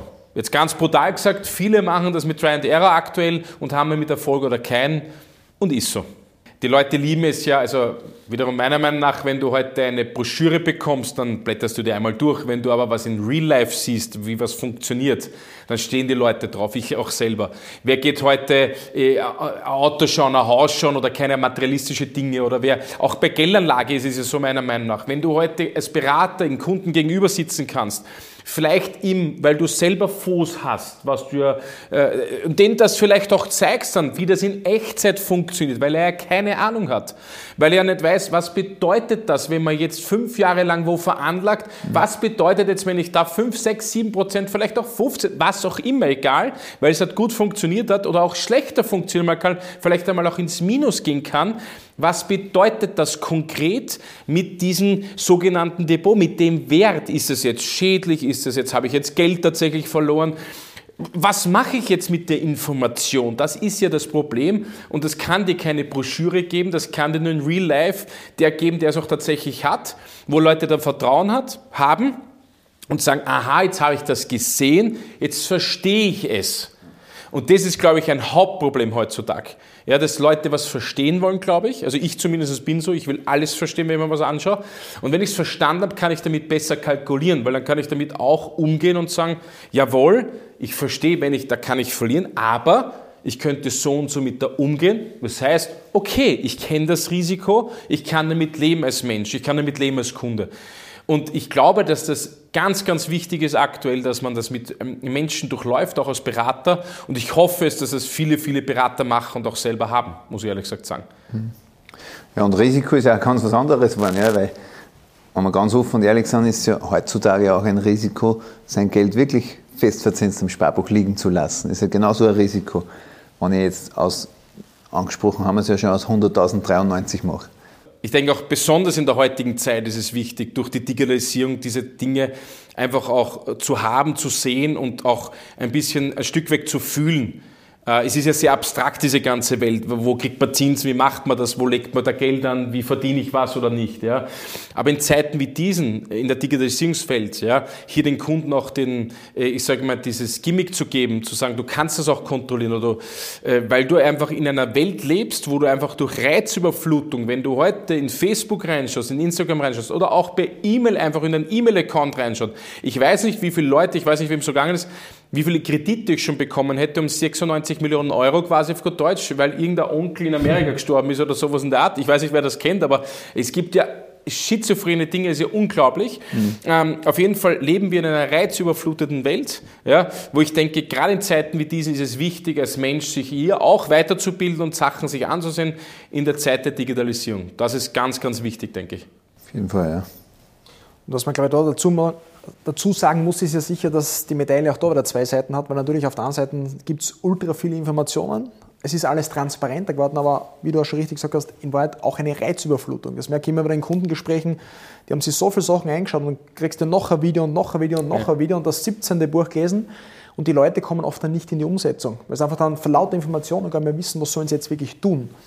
Und ich glaube, das ist der entscheidende Punkt natürlich, ähm, was ich in der Beratung einfach finde, dass es schon gut ist, dieses oberflächliche Wissen einmal oder an der Oberfläche zu kratzen, auch als Kunde, die Informationen zu holen, aber dann wirklich einen Menschen zu haben, der sagt, wer setzt jetzt mit dir wirklich konkret um, mit echten Erfahrungen und nicht, ich habe einmal gehört und das ist super, sondern wirklich, wie kann ich es jetzt konkret für mich persönlich umsetzen. Ne? Und man muss ja anfangen, diese ganze Digitalisierung hat schon eines auch gemacht, auch die Branche, sage jetzt schon auch positiv verändert, auch von den Produkten her, Banken, Versicherungen haben sie auch massiv weiterentwickelt. Weil wenn du heute mit den meisten Kunden sprichst, sagen, ja, ETF über Direktdepot, wenig Kosten, aber de facto wird ja auch nur ein Punkt wieder berücksichtigt, das Thema Kosten. Keiner spricht über das Thema Steuer, über das Thema Flexibilität, über das Thema Risikoklasse. Ne? Mhm. Und ich glaube, da ist es ganz entscheidend, dann wirklich jemanden zu haben, der sagt, schau her, ist richtig, du hast Infos geholt, aber wie setzt das jetzt wirklich in einer Gesamtstrategie wieder um? Und ich glaube, das ist es, was es dann am Ende des Tages wieder ausmacht. Und ich glaube, das ist das Entscheidende, dass man jetzt sagt, das wird sich nie verändern. Du brauchst immer eine Gesamtstrategie. Ob das jetzt 2008 war, 2015 oder auch 2022 oder im Jahr 2030, es geht um diese Gesamtstrategie. Was ich zum Beispiel auch aus meiner Erfahrung auch gemerkt habe, eines der schwierigsten Themen beim Geldanlegen ist sicher die Emotion. Und wenn man hätte sagt, ich kann tagtäglich 24 Stunden, sieben Tage die Woche auf meine App schauen und meine Kurse checken, das ist für die meisten nicht gut. Und ich habe das einmal mhm. live selbst erlebt. Ich habe zum Beispiel mit einem Kunden das gleiche Investment getätigt, das ist schon einige Jahre her. Und ich war permanent nervös, weil es runtergegangen ist, raufgegangen und ich habe das irgendwo verkauft. Und ein paar Jahre später triff ich den Kunden und denke mir, warum hat er eigentlich so viel Geld am Depot? Dann schauen wir eigentlich dieses Investment an. Ist das eigentlich sensationell gut gelaufen in den letzten fünf Jahren? Nur ich, Idiot auf Deutsch gesagt, habe mich einfach den Emotionen verleiten lassen, habe eigentlich die falsche Entscheidung getroffen und habe das verkauft. Ich glaube, da ist es oft wirklich auch besser, oft einmal emotional gar nicht reinzuschauen und das einfach, so wie du richtig gesagt hast, Hannes, einmal zehn Jahre aufwärts einfach einmal eine Strategie zu definieren und das einfach einmal durchziehen.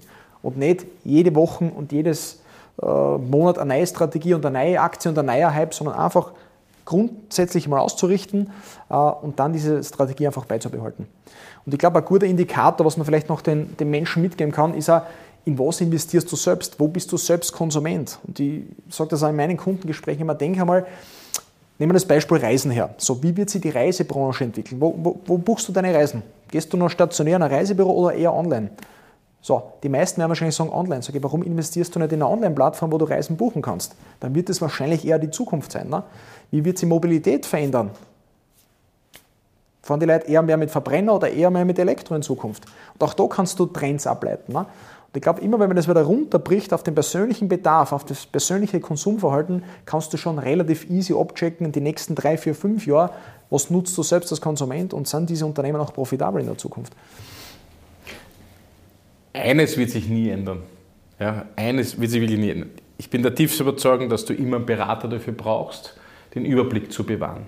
Bei aller künstlichen Intelligenz, bei allen Digitalisierungsmaßnahmen, bei all den Emotionen oder rationalen Entscheidungen, völlig wurscht jetzt da, ähm, wirst du immer einen Berater brauchen. Da bin ich zutiefst überzeugt. Das heißt, ähm, du wirst Entscheidungen treffen können, die werden einmal gut laufen, die werden einmal schlecht laufen.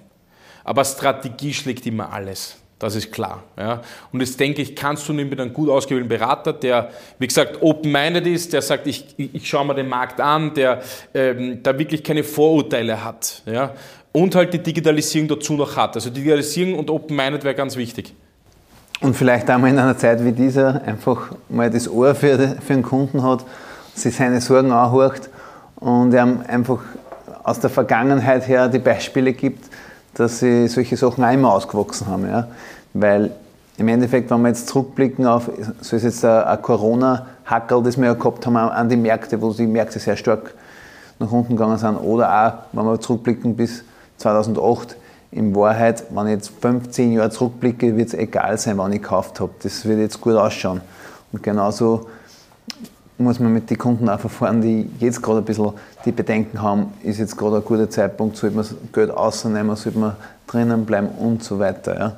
Das heißt, da braucht er auch ab und zu mal einen Berater einfach nur, dass er ihn zum Reden hat und nicht, sage ich mal, seine Emotionen gleich über Bord wirft und halt den falschen Knopf drückt sozusagen. Ja. Ich glaube, eins muss man sagen, ich glaube, das größte Risiko ist heute wirklich nicht investiert zu sein, als ob du investiert bist. Da gibt es ja auch tausend Statistiken bis ins 19. 19. Jahrhundert zurück, mhm. dass man oft auch sieht, dass man nach 10, 15 Jahren mit einer extrem hohen Wahrscheinlichkeit eigentlich immer vorne bin. Egal wie der Markt grenzt ist, rauf, runter. Ich glaube, wenn man das mal ein bisschen im Kopf hat, dann ja. braucht man nicht großartig immer überlegen, ist jetzt der richtige Zeitpunkt? Ich glaube, der richtige Zeitpunkt ist immer jetzt.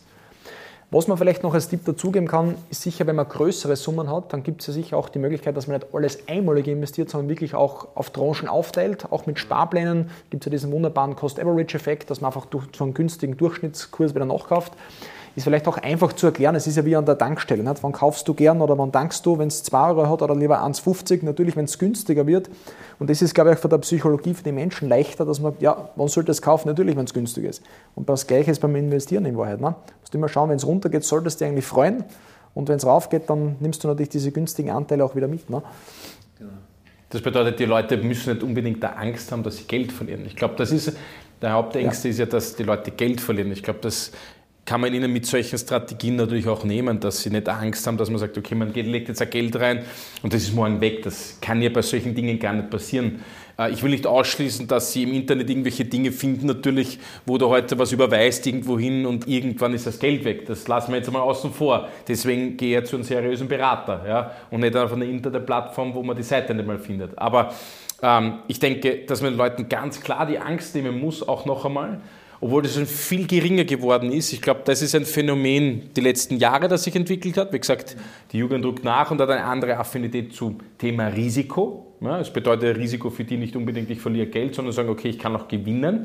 Es ist immer die, die Betrachtungsweise, finde ich, generell im Leben. Ja. Habe ich Angst, dass ich Geld verliere, werde ich Geld verlieren sehe ich die Chance auf 10, 15, 20 Jahre, dass ich sage, jawohl, ich kann mal 50 oder 100 Euro auf die Seite legen. Apropos, ich sehe schon einen Trend. Die Leute sparen viel mehr. Das sehe ich schon. Mhm. Durch die Krise haben Leute immer mehr gespart und ich sehe schon eins, auch unsere Kunden und generell draußen am Markt ist die Nachfrage nach Ansparen ja, und nach werthaltigen Geldgeschichten quasi, wo man wirklich was davon hat langfristig, schon sehr hoch da. Die Österreicher haben ja Geld und die wollen sparen. Ja? Also das sehe ich schon ganz klar. Also es ist ein Trend, der ist da. Und wenn man jetzt bei der Hand nimmt und diese, diese vermeintliche Angst nimmt, ja, obwohl es eh keine Angst ist, sondern eher auf die Chance denkt und sagt, was kann ich auf 15 Jahren machen, weil er eh keine Alternative hat, so hart dass es klingt, aber er hat ja keine. Wo, was willst du machen heutzutage? Das ist immer der, der tatsächliche Spruch bei mir im, im Beratungsgespräch. Was willst du denn tun? So, jetzt hat er weniger erfahren und sagt, ich möchte gern Zinsen. Na, was will er machen? Er kann ja nur in den Markt investieren, er kann ja nur in einen, in einen Fondsbereich reingehen, der nicht hardcore ist, sondern der einfach normal gesiedelt ist mit einer Strategie. Was willst du sonst heutzutage tun? Kannst du nichts. Du kannst nicht am Sparbuch bleiben, du kannst nicht in den Bausparer gehen. Es gibt nichts Fixverzinstes, es gibt keine klassische Lebensversicherung mit 4%. Das heißt, dementsprechend bleibt ihm ja eh nichts anderes über. Und ich glaube, das verstehen die Leute mittlerweile. Das finde ich sehr positiv. Und umso mehr finde ich es positiv, dass man dann durch eben, durch eine Strategie ihm genau zeigen kann, schau her, so ein Typ Mensch bist du, so eine Möglichkeit hast du und dass die Leute nicht gleich schreien, wenn es runtergeht ein bisschen, weil das ist normal. Die Leute müssen verstehen, dass es rauf und runter geht, aber auf einer Strategie oder auf einer Strategie, Mission oder Reise dann eigentlich fast wurscht ist, weil wenn ich 20 Jahre, äh, wie gesagt, ich habe vor 17 Jahren die ersten äh, äh, Sparpläne äh, verkauft, die sind alle schwerstens im Plus. Ja, auf 17 Jahre gesehen unglaublich eigentlich. Da siehst du, was da weitergeht. Also das funktioniert auch in Echtzeit. Das muss man tatsächlich sagen. Das kann man auch herzeigen. Wenn das Leute nicht glauben, dann ist, glaube ich, immer gut, dann kannst du auch einen Beweis antreten und das wirklich in Echtzeit herzeigen, dass die Leute verstehen, hoppala, stimmt, was der Onkel da sagt. Ich glaube, das ist auch ganz wichtig für die Leute, dass, der, dass die nicht immer, dass die Finanzberater nicht immer irgendeinen Blödsinn erzählen, sondern auch wirklich in Echtzeit auch was herzeigen können. Ich glaube, das ist auch ganz wichtig in der Geschichte. Definitiv, ja.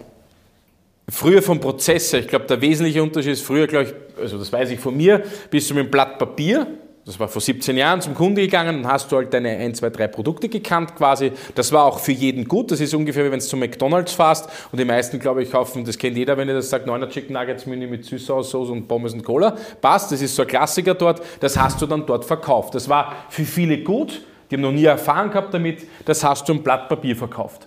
Aktuell oder das, was sich definitiv verändert hat, der gesamte Prozess wurde hm, teilweise in Digitalisierungsformen gegossen, so wie bei uns zum Beispiel, dass du wirklich mit Kunden, äh, so wie du schon gesagt hast, im Endeffekt einen Prozess durchgehst, wirklich äh, ich sage jetzt mal, die Angst auch nimmst, durch Fragen gesteuert, auch durch künstliche Intelligenz, den gesamten Markt abgreifen kannst und wirklich jedem Kunden das geben kannst, was er wirklich auch braucht oder wofür auch, sage ich jetzt, in der jetzigen Lage geschaffen wäre. Also ohne zu viel, ohne zu wenig, aber wirklich in Echtzeit und transparent den Kunden zu sagen, was gibt's?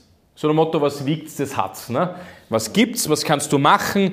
Äh, was ist gut? Was ist nicht gut? Was kostet's? Was bringt's? Wie lang soll das rennen? Und das aber so transparent in einer Digitalisierung, dass du mit dem Kunden einen geführten Prozess durchgehst, dass er dann sein eigenes, wir nennen das Portfolio Planning hat. Also du machst es wirklich hm, high-end technisch, dass du in Kunden wirklich über die ganze Palette rübergehst und ihm wirklich auch was ausgedruckt mitgeben kannst. Also nicht mein Blatt Papier und nicht ich sage dir ein Produkt, sondern gemeinsam erarbeiten wir ein Konzept und du kriegst dann das fertige Konzept mit und du kannst dann entscheiden, ob du das nun machen möchtest, nutzen möchtest oder vielleicht abgewandelt oder vielleicht doch mehr oder so oder so. Ich glaube, das ist schon ein riesen, riesen Unterschied. Und dann noch täglich, täglich könnte es nachvollziehen. Wobei, wie gesagt, bei 90 Prozent aller wäre das nicht so gut, weil er dann noch auf blöde Gedanken auch noch kommt. Das kommt und, und, das ist menschlich, das ist nämlich bei mir genauso wie bei dir, bei dir auch. Wenn du die Möglichkeit hast, reinzuschauen, dann schaust du rein und dann schaust du morgen rein und das ist dann weniger und dann denkst du, wow, das rennt aber nicht gut. Ne? Genau. Ja, da hat er mal nicht die Wahrheit erzählt. Ne? So ein Motto. Ich glaube, das ist ein Blödsinn, wenn man so denkt, ja, weil das ja genauso, du bist selber ein Opfer dafür, sage ich jetzt einmal, in der Form, dass du dann reinschaust und das nutzt so. Und das ist, glaube ich, auch ein Fehler dann langfristig. Das gehört aber auch zur Strategie äh, dazu, dass du nicht jeden Tag reinschaust und wirklich mal die Strategie durchziehst und dann funktioniert das auch zu 100 Prozent. Es kann ja durchaus sein, dass dann Kunden auch, die, die sich entwickeln. Ich habe das sehr oft gehabt, äh, wo du zusammengesessen bist vor 15 Jahren, da hast du begonnen, da waren die Kinder noch ganz, ganz klein oder haben noch gar keine Kinder, aber jetzt sind die Kinder dann schon 15, 16 Jahre alt. Die hast du nicht begleitet, den, den Gesamtprozess. Der hat völlig begonnen, äh, Liquidität zu sparen, weil er das nicht gehabt hat. Und irgendwann einmal nach vier, fünf Jahren sagt er, so, jetzt bleibt mal Geld über. Und dann haben wir das nächste gelöst quasi in seiner Form. Und irgendwann einmal sagt er in zehn Jahren später, ja, jetzt wäre super eigene Verwendung zu schaffen, da braucht man auch immer Geld dazu. Also das heißt, tatsächlich ist es ja ein, ein, ein lebensbegleitender Prozess, das Geldanlegen-Thema eigentlich an sich. Und ich glaube, das ist, glaube ich, wichtig für die Menschen, dass du nicht jetzt da einmalig was abschließt, auch wenn es ein Konzept ist und eine Strategie, dass diese Strategie als Berater und als Kunde auch, die Pflicht eigentlich heißt auch als Kunde, da immer wieder drauf zu achten, einmal im Jahr, alle zwei Jahre und wirklich einmal so, wie sollte man sagen, äh, noch einmal sich zusammenzusetzen, passt die Strategie, wenn es passt, lassen wir es weiter. Es passiert ja immer was im Leben. Ähm, wirst schwanger, passiert das im Endeffekt. Es muss ja flexibel genug sein. Und das habe ich so entdeckt, dass dieses Lebensbegleitende, dann, dass es Marschall drüber ist. Ihr kennt das, wenn man das Paket dann zuschaut, ist das Marschall drüber. Und ich sage, das, das bringt den Menschen sehr viel, dass du das wirklich von der Picke auf kannst und dann noch technisch unterstützt, ist klar. Und in Echtzeit funktioniert das dann sehr, sehr gut. Ja. Und da helfen natürlich auch wieder die Tools, wo ich wirklich auch mit Visualisierungen sagen kann, was bringst du jetzt, sonst vielleicht das ganze drei, vier Jahre lang länger machst. Und der Mensch ist ja ein visueller, visueller Typ, der will vielleicht einmal selber ein bisschen herumprobieren, ja, was ist, wenn ich 100 Euro mehr einzahle und und und. Und das ist schon ein extremer Vorteil, wo du früher mit dem Taschenrechner da gesessen bist und eigentlich nicht gewusst das hast, war nicht wirklich greifbar, wie, wie soll ich ihm das jetzt wirklich sagen und, und visualisieren. Ja. Also ich, ich glaube noch eins, wirklich meine persönliche Meinung, wenn du heute einen 18-Jährigen, der vielleicht ausgelernt ist, ja, Lehre wieder wieder modern, ja, es geht ja nicht jeder studieren, sondern es ist wieder Lehre wieder modern, ja, das finde ich sehr, sehr, sehr gut, muss ich sagen, ja, dass man wirklich handwerkliche Berufe wieder lernt und so weiter. Aber wenn man einen 18-, 19-Jährigen zum Beispiel, der ausgelernt ist, sagt, du pass auf, mit 100 Euro im Monat oder mit 50 Euro, je nachdem, und ihm das visuell darstellen kann, digitalisiert und er kann sich selber spielen, was bringen wir 100 Euro, ich weiß, dass es ganz lang ist, auf 40 Jahre bis zu meiner Pension, der bräuchte nie wieder arbeiten gehen danach oder der hätte seine Pension. Genau. Ich glaube, dass die Leute mit Digitalisierung auch eins visuell, so wie du vorher richtig gesagt hast, sehen, was kommt raus hinten nach. Weil so wie früher habe ich es immer Blatt Papier aufgezeichnet und habe immer Strich gesagt, da ist es ungefähr. Wenn er aber sieht, oh, das habe ich eingezahlt und hoppala, das entwickelt sich so und hinten nach geht so rauf mit einem Effekt, ja, ähm, der halt auf Laufzeit ist, dann motiviert ihm das vielleicht auch mehr, dass er sagt, jawohl, ich habe es verstanden. Das heißt, wenn ich das mache, bedeutet das so und so für mich. Natürlich mit Schwankungsbreite, das ist klar. Erst äh, vor zwei Tagen habe ich eine WhatsApp bekommen, da gibt es eine Mehrstandsnachricht und dann hat er gesagt, der Kunde hat mich gefragt, heißt das jetzt, ich bekomme das, 2047 war das. Sag ich, ja, das schaut so aus, wahrscheinlich mehr, wenn du, also die Leute beschäftigen sich mit dem Thema und ich glaube, es ist immer gut im Leben. Das ist ungefähr so, wenn man, äh, so wie ich, ein bisschen jetzt hat, gerade aktuell, dass man sagt, man hat ein Ziel zum Beispiel jetzt da und sagt, okay, so kann man das in fünf Wochen, in zehn Wochen, in 15 Wochen, ich weiß ja nicht wann auch immer, mit einem Trainingsplan vergleichen. Und wenn man versteht, was dabei rauskommt, dann glaube ich, visuell gesehen tun sich Leute, so wie du vorher gesagt hast, wesentlich leichter und dann kannst du auch Leute, die jung sind, motivieren und sagen, hey, überleg einmal, wenn es das jetzt macht, kostet vielleicht 50 Euro das Anspannen, ja, und du hast aber den Ertrag daraus, weil du so lange Zeit hast. Das wäre ein Wahnsinn, wenn das jeder 20-Jährige machen würde. Stell dir mal vor, der bräuchte nie wieder Pensionsvorsorge machen, wenn er das verstehen würde. Der bräuchte nicht mit 40 hergehen und sagen, ich muss jetzt 300 Euro sparen im Monat oder 400, was auch immer, egal, damit ich halbwegs meine Pensionslücke geschlossen habe. Wenn der das mit 50 Euro, mit 20 macht, da gibt es viele Beispiele, die ganz wichtig wären, dass Leute verstehen, wie da sowas funktioniert. Das müssen wir uns auch zur Hilfe nehmen, weil wir haben da draußen was das Thema Konsum anbelangt, natürlich sehr viel Konkurrenz. Ja. Die Werbung ist ja voll von, gib dein Geld sofort aus. Ja. Und genau deswegen müssen wir auf solche Hilfsmittel zurückgreifen, dass wir da viel mehr einen Kunden an der Hand nehmen können. Ja. Absolut. Absolut. Er muss, halt, er muss halt wissen, was er jetzt investiert, kommt ihm nachher zugute. Er muss vielleicht kurzfristig auf was verzichten, dass er langfristig was davon hat. Das klingt zu einfach, aber ist in der jetzigen Phase gar nicht so einfach, wenn du, wenn du denkst, dass viele Familien auch, und das ist äh, gerade ein Phänomen natürlich, was du auch hast, da musst du auch aufpassen, was du machst. Da kannst du jetzt nicht einfach hergehen und sagen, ja, ich lege mal 200, 300 Euro auf die Seite. Aber auch die Menschen müssen verstehen, gar nichts auf die Seite zu legen, ist auch keine Alternative. Und wenn es 50 Euro sind, auf die Seite zu legen, sind es 50 Euro auch wiederum, wo ich eine Strategie brauche. Ich glaube, was mir hier auch sagen muss, ist eins, es geht da nicht um die Sparer, nur die 500 Euro im Monat oder 1000 Euro im Monat sparen oder 100.000 Euro auf die Seite haben. Jeder hat einmal mit 0 Euro begonnen oder mit 50 Euro im Monat ansparen. Auch aus einem kleinen Vermögen kann ein großes passieren und das muss man visuell den Leuten näher bringen. Und man muss die Leute auch motivieren zu sparen, die sagen, ja, das macht ja keinen Sinn. Wisst ihr, wie oft ich das habe? Na, macht, die spannendste Frage bei mir ist, na, macht das überhaupt einen Sinn? Ja, das ist die geilste Frage beim Geldsparen. Macht das überhaupt einen Sinn? Da sage ich, naja, macht es jetzt an Sinn, wenn du nichts auf Seiten legst? Na, hast auch recht. Ne? Naja, macht noch weniger Sinn. Also 0 Euro sind weniger als, naja, klar, als das, wenn er 50 Euro auf die Seite legt. Die Leute müssen verstehen, dass jeder Euro, den er auf die Seite bringt, ihm nachher helfen kann und wird, wenn er Strategie hat. Ich glaube, das ist eine wesentliche Botschaft an alle da draußen, ja, die uns da zuschauen oder verfolgen. Und da brauchst du halt einen Berater dazu. Ja. Und dann funktioniert das auch. Ja. Also du brauchst nicht gleich 100.000 Euro und 1.000 Euro im Monat, damit das sich auszahlt. Ja, das muss ich auch dazu sagen. Ja, das ist oft auch so ein Druckschluss, den man hat oder fälschlicherweise glaubt. Ja,